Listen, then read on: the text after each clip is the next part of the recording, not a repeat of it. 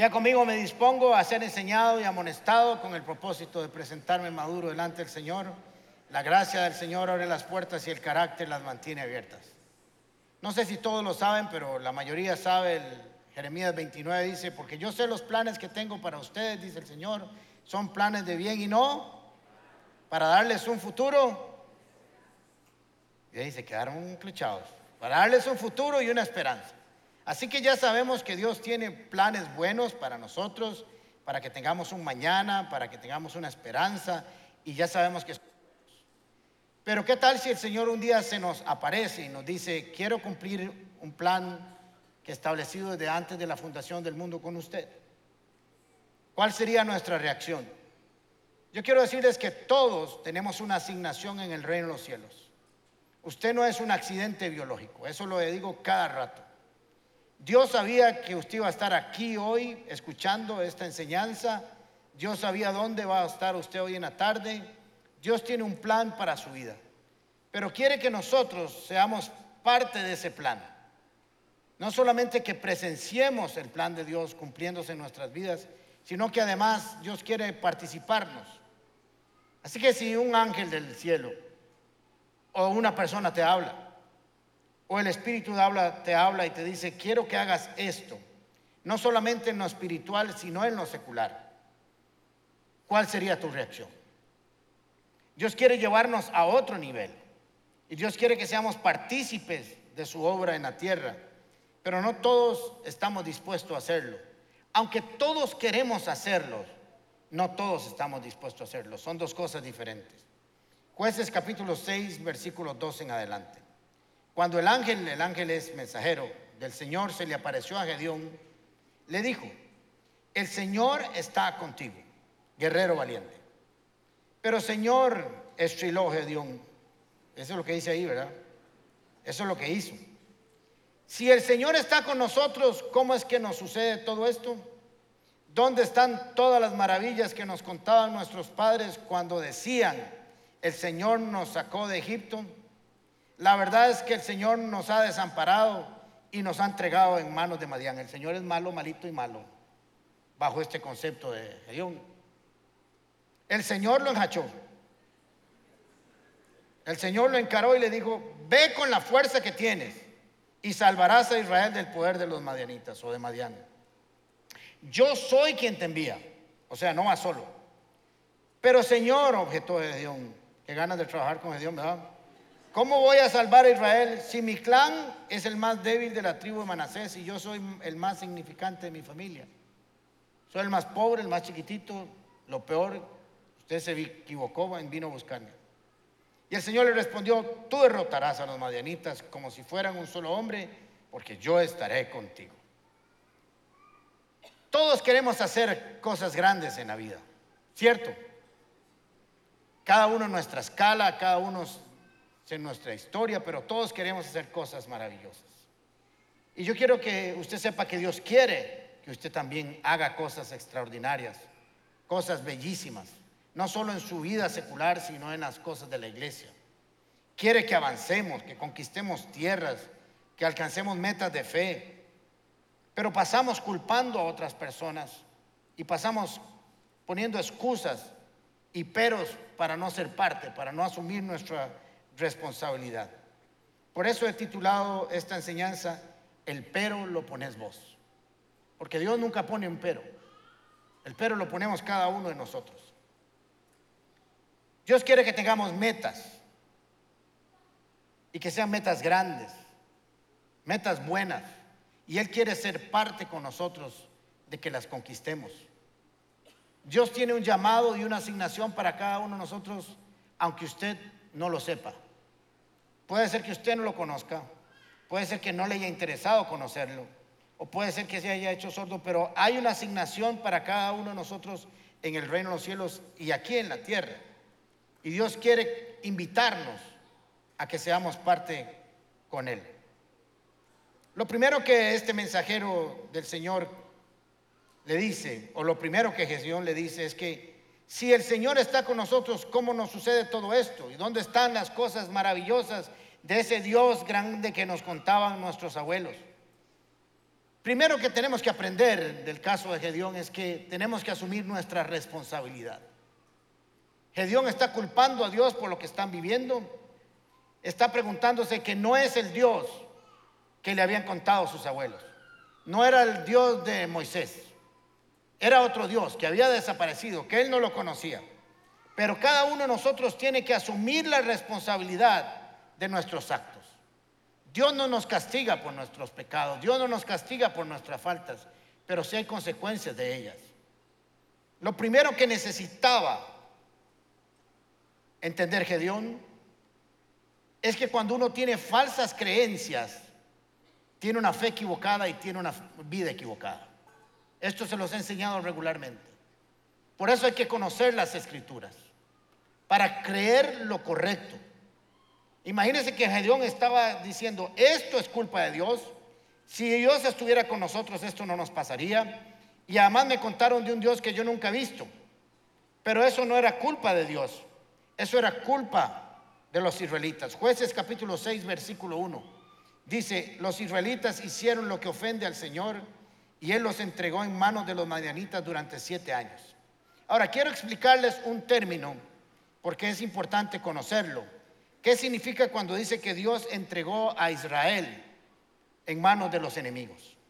No es que Dios agarra a Israel, se lo lleva y se lo da a los enemigos y les dice, tome, desbarátelos. Eso no es.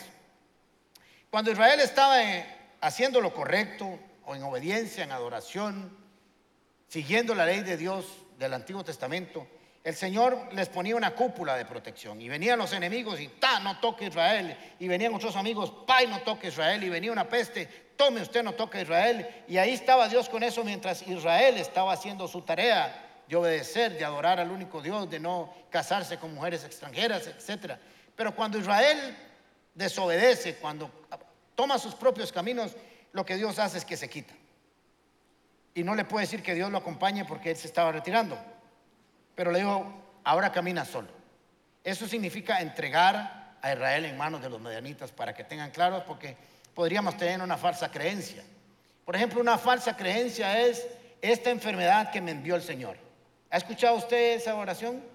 ¿Quiénes la han escuchado? Pues no hay nada más antibíblico que eso. Jesucristo fue a la cruz del Calvario y cargó con nuestras enfermedades y por su llaga nosotros somos sanados.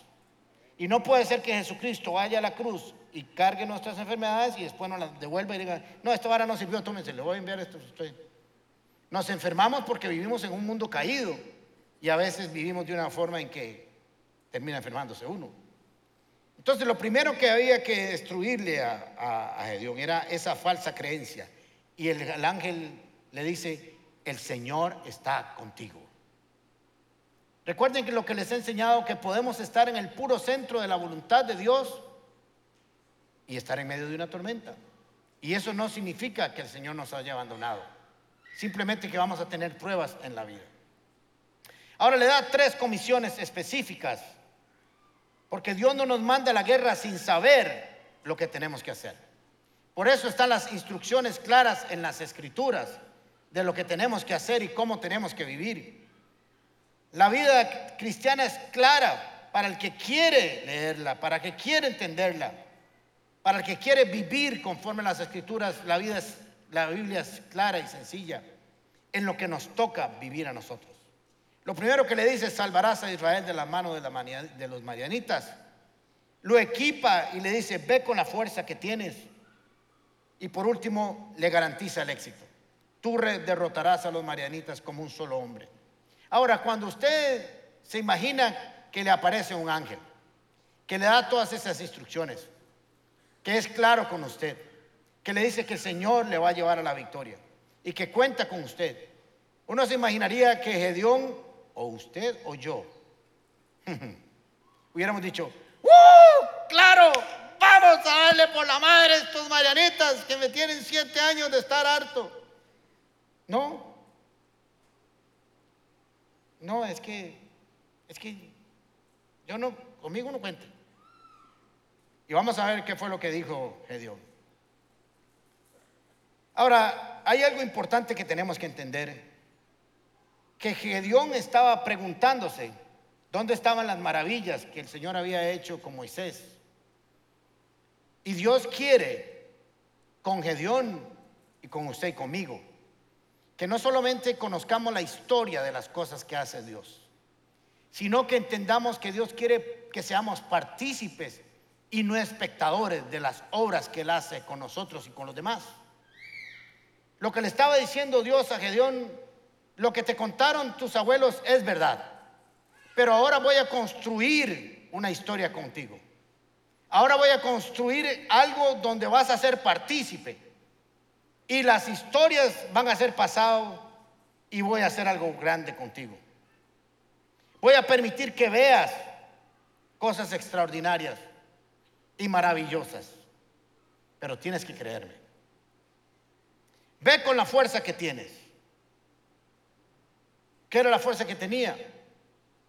Gedeón estaba trillando trigo con sus manos. Eso lo hacía antes un buey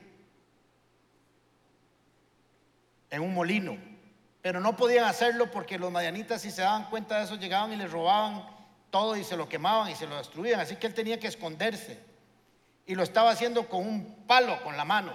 Eso era una tarea dura que hacer. Y le dice, con esa fuerza que tienes, será suficiente porque lo que yo quiero hacer contigo no tiene que ver con tus fuerzas, tiene que ver con las mías. No tiene que ver con tu estrategia, tiene que ver con mi estrategia.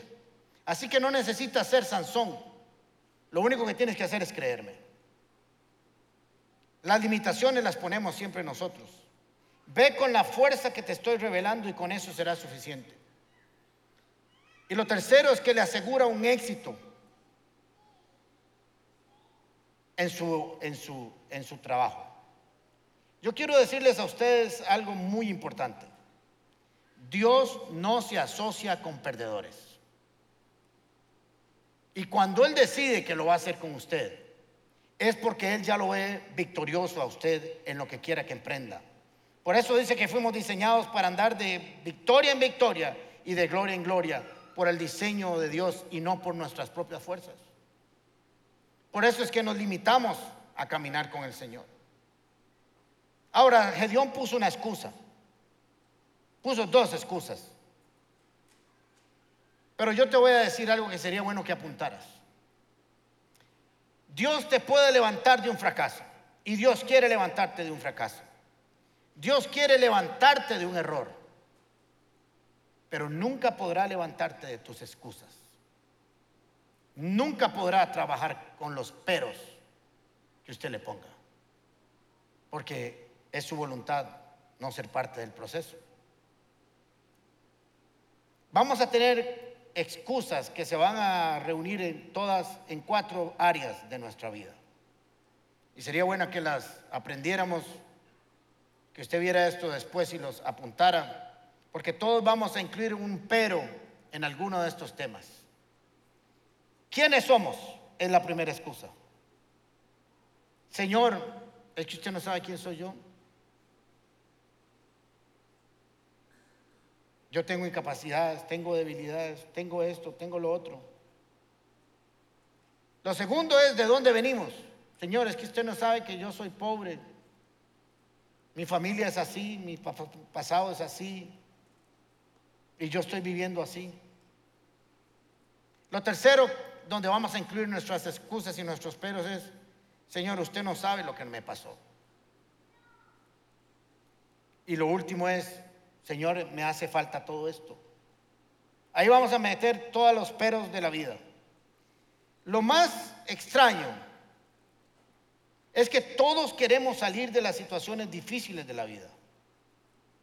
Todos queremos salir del dolor, de la crisis, de los problemas. Pero cuando Dios se aparece con nosotros para asignarnos Recuerden que Gedeón estaba sufriendo y todo el pueblo de Israel por lo que les hacían los madianitas, por lo que estaban viviendo, estaban empobrecidos, estaban escondidos, estaban arruinados y Dios quería sacarlos de esa situación. Pero quería que alguien asumiera la responsabilidad de liderar esa restauración.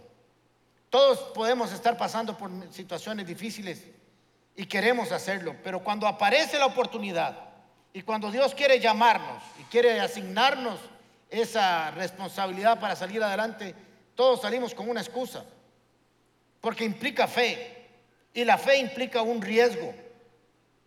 No hay riesgo sin fe.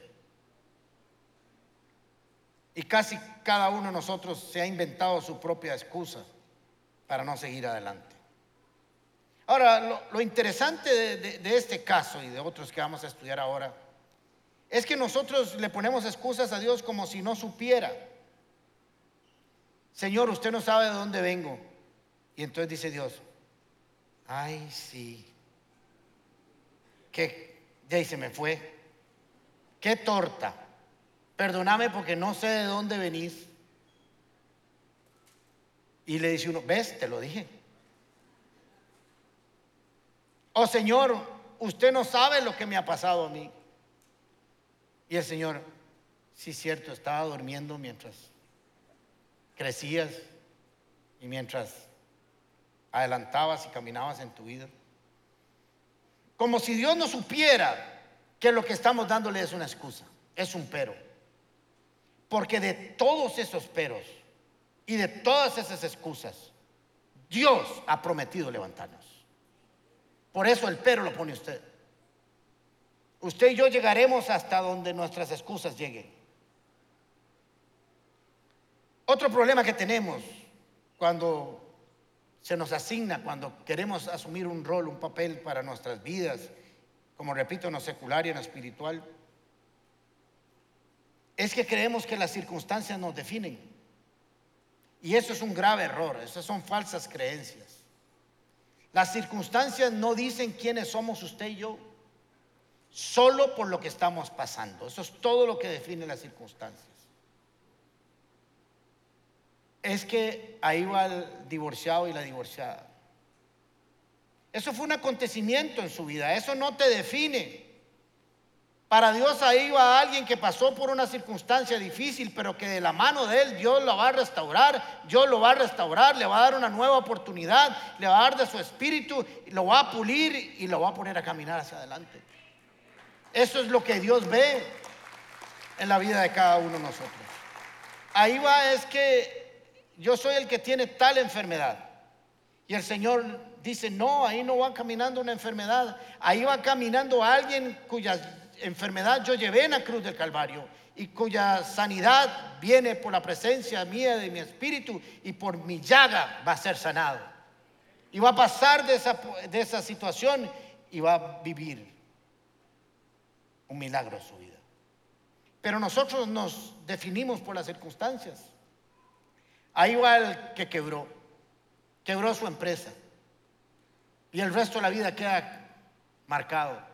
Y el Señor le dice, ahí va alguien que pasó por una situación difícil, que yo voy a levantar y que entendió que el dinero no lo es todo y que mejor es creer en su voluntad y en su poder que creer en el poder del dinero. Pero ahí va alguien que Dios quiere. Ahí va el que tiene ataques de pánico o está deprimido. No, eso no es, dice el Señor. Yo no veo eso. Yo veo a alguien porque fui a la cruz del Calvario y pagué su libertad. ¿No les parece? ¿Cuántos de nosotros nos definimos por las circunstancias? Y eso es un grave error. Lo que tenemos que entender es que cuando Dios nos llama, no nos llama por quienes somos, ni por el pasado, ni por lo que nos falta. Nos llama porque Él ha decidido hacerlo así con nosotros. No tiene que ver nada con sus habilidades humanas. Tiene que ver con la fe que usted tenga para responder a su llamado. Tenemos el poder de Dios para lograrlo y sin excusas. Moisés, cuando Dios le habla, le habla de una manera sobrenatural le habla a través de un arbusto que ardía y no se consumía. Y le dice, Moisés, voy a hacer eh, algo increíble contigo. Voy a sacar y voy a libertar a tu pueblo de cuatrocientos y pico años de esclavitud y lo voy a hacer con usted. Y Moisés dijo, no. Estoy emocionado. No. Porque le tuvo que recordar a Dios que Dios nuevamente se había equivocado para escogerlo. Le dijo, ¿quién soy yo? Le dijo, estás escogiendo la persona incorrecta. le dijo, no me van a creer. Y el Señor le dijo, es que no te tienen que creer a, ti, te tienen que me tienen que creer a mí con lo que yo voy a hacer contigo. Es que me van a rechazar, miedo al rechazo. Es que no sé hablar. Algunos creen que Moisés era tartamudo. Y el Señor le dijo, ay, mira, nunca te había oído hablar. Sí, cierto, perdón. Voy a ir a buscar a otro. ¿Quién hizo la boca? Le dice, yo. Así que si no puedes hablar, pues ahí está tu hermanillo Aarón, pero que vas a hablar, vas a hablar. Y la excusa de la lógica, la lógica para Moisés era, mejor busque a otro y arreglamos esta vara. ¿Cuántos de nosotros no, no levante la mano? Hemos dicho eso. Ahora, yo quiero que usted sepa que el más bendecido, el más provechoso, cuando obedecemos la voz de Dios y caminamos en su asignación, somos nosotros. Es que a veces pensamos en esas tareas que Dios nos asigna que es duro, que es difícil, que es complicado. No, si lo hacemos con sus fuerzas y con su sabiduría, no. Ahora, piense usted si Moisés le hubiera dicho que no de todo lo que se había perdido. Va donde Faraón, deja caer las plagas y las veía funcionar. Y después va y ve caer manadas del cielo. Y después va y ve el ejército egipcio que viene y tiene una vara y el Señor le dice, dejate varas, péguele a, ese, a esa agua con, con la vara y se abrirá. Y está Moisés y le hace, ¡Ucho! Y, de pronto buena noche y cae una, una columna de fuego para que caminen y los ilumine. Y de pronto van de día y para que no les pegue el sol hay una sombra, una nube. Y después llegan a Mara y el agua está marca y tira un garrote y se endulza. Y después va a la presencia de Dios en el monte Sinaí y ve a Dios escribir las tablas con su dedo. ¿quién era el más bendecido en todo ese trabajo? Él. Lo que él vio no lo vio nadie más. Y los que lo vieron lo vieron después. Dios quiere enseñarte y revelarte cosas increíbles y maravillosas de su poder. Pero tiene que contar con un sí de parte nuestra. Moisés, eh, Abraham tenía 99 años, cachichen, en chino. Y el Señor le dice, voy a hacer de, ti una nación grande y poderosa. Sal de la tienda y mira el cielo y si puedes contar las estrellas del universo, así será tu descendencia. Y si puedes contar la arena del mar, del desierto, así será tu descendencia. Te voy a bendecir, voy a hacer una nación grande y poderosa y yo seré su Dios y ella será mi pueblo. Y ahí le suma un montón de bendiciones. Y entonces miren qué reacción más extraordinaria de nuestro amigo Abraham. Entonces Abraham se inclinó, su rostro hasta el suelo y se rió.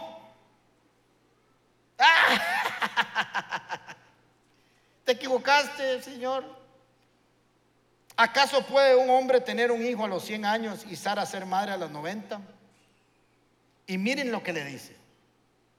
Por eso le dijo a, Dios, Moisés, concédele a Ismael vivir bajo tu bendición. O sea, aquí hay otro carajillo, haga con él con esa vara.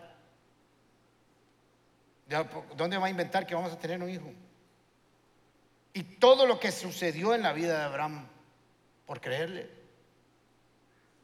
Tenemos que aprender a creerle a Dios y a dejar de enfocarnos en nuestras propias incapacidades. En el año 2007, cuando Flora y yo asumimos la, el pastoreo de esta iglesia, años antes, unos dos años antes, más había habido un terremoto en esta iglesia. Así que una iglesia que era grande en los años 90, llegamos a ser 250 personas más o menos. Y había unos pastores que trabajaban en ese momento, yo solo era un voluntario, pero hacía falta un pastor de cabecera. Estos dos pastores que trabajaban con nosotros Eran unos cracks. Tenían maestrías en teología, licenciaturas en teología, hablaban griego, arameo, pachuco, africano, de todo. Y cuando hay que nombrar un pastor, cuando Dios tiene que nombrar un pastor, ahí están ellos trabajando yo estoy de voluntario. Y dicen, bueno, hay que nombrar uno. Yo voluntariamente digo, a mí no me van a escoger. Y me fui. Porque aquí están estos hombres que saben de todo. Y me pasó la de David. Cuando llegó Samuel a buscar a ungir el nuevo rey, ahí estaban todos los que tenían pintas de rey. Y dijo, aquí falta alguien, el chiquitillo, por eso yo soy como David. Pero no está aquí, dice, pues tráiganlo, pues ese. Y cuando yo iba jalando me dice, no, no jale, chavalo, venga para acá, porque es usted.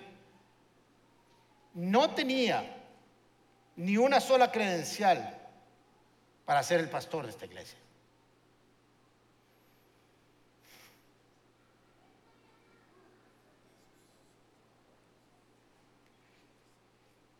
Pero Dios sí lo quería.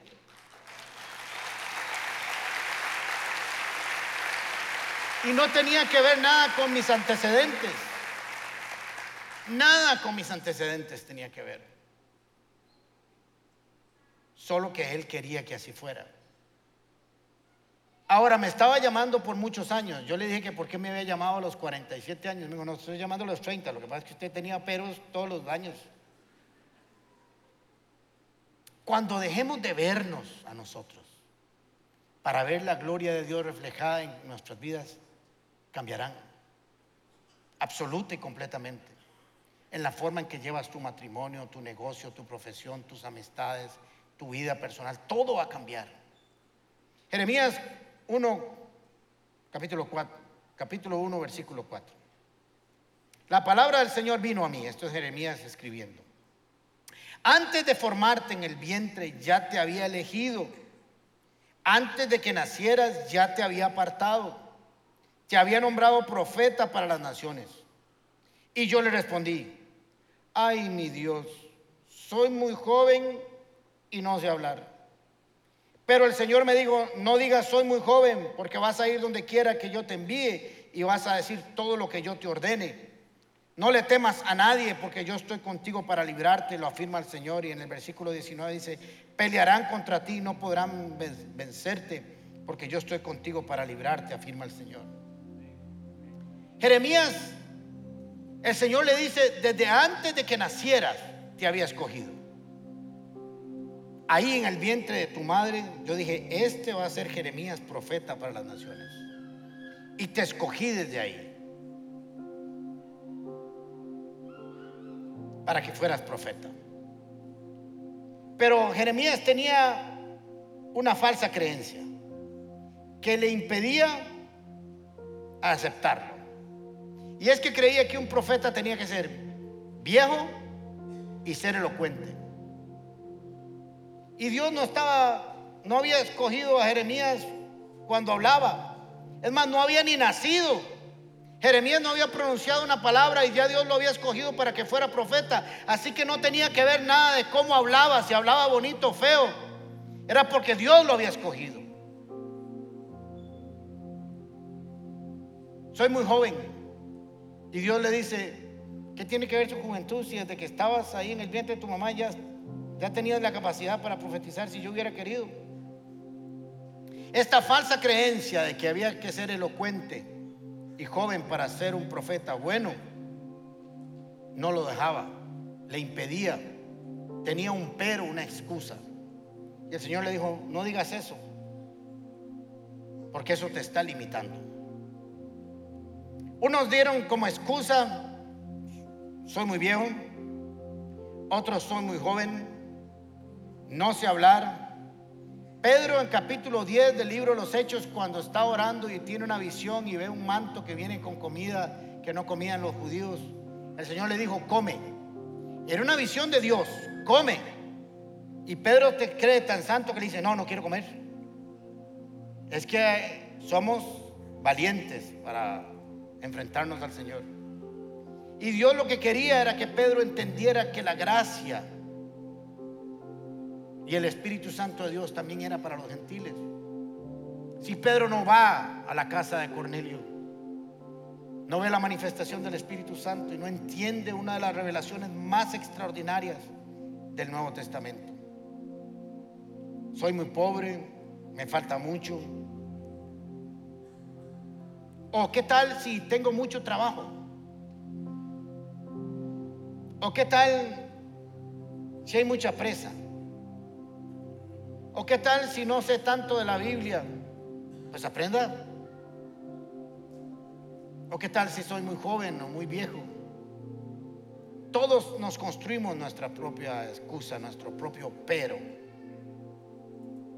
Pero Dios quiere hacerte parte de lo que Él quiere hacer en tu vida. No sé qué has pasado, no sé qué es tu presente, no sé cuáles son tus traumas, no sé cuáles victorias has tenido, pero Dios hoy te dice, que debes dejar todos esos peros en sus pies para que Él pueda hacer la obra que quiere hacer en su vida. Pero Dios también quiere que vayas por la asignación que tiene en tu casa, en tu familia, en tu vida, en tu matrimonio, en tu empresa, en tu trabajo, en tu salud, en tu iglesia todo eso también es parte de una asignación que Dios tiene y que nos ha dado la capacidad para lograrlo, para ser exitosos, para caminar de su mano. No tiene que ver el tamaño de la asignación, porque el, tamaño de la asignación no importa porque nunca será más grande que el poder de Dios. Tiene que ver con la fe que nosotros tengamos para creer que Dios lo puede hacer con nosotros. ¿Cuáles son tus excusas hoy?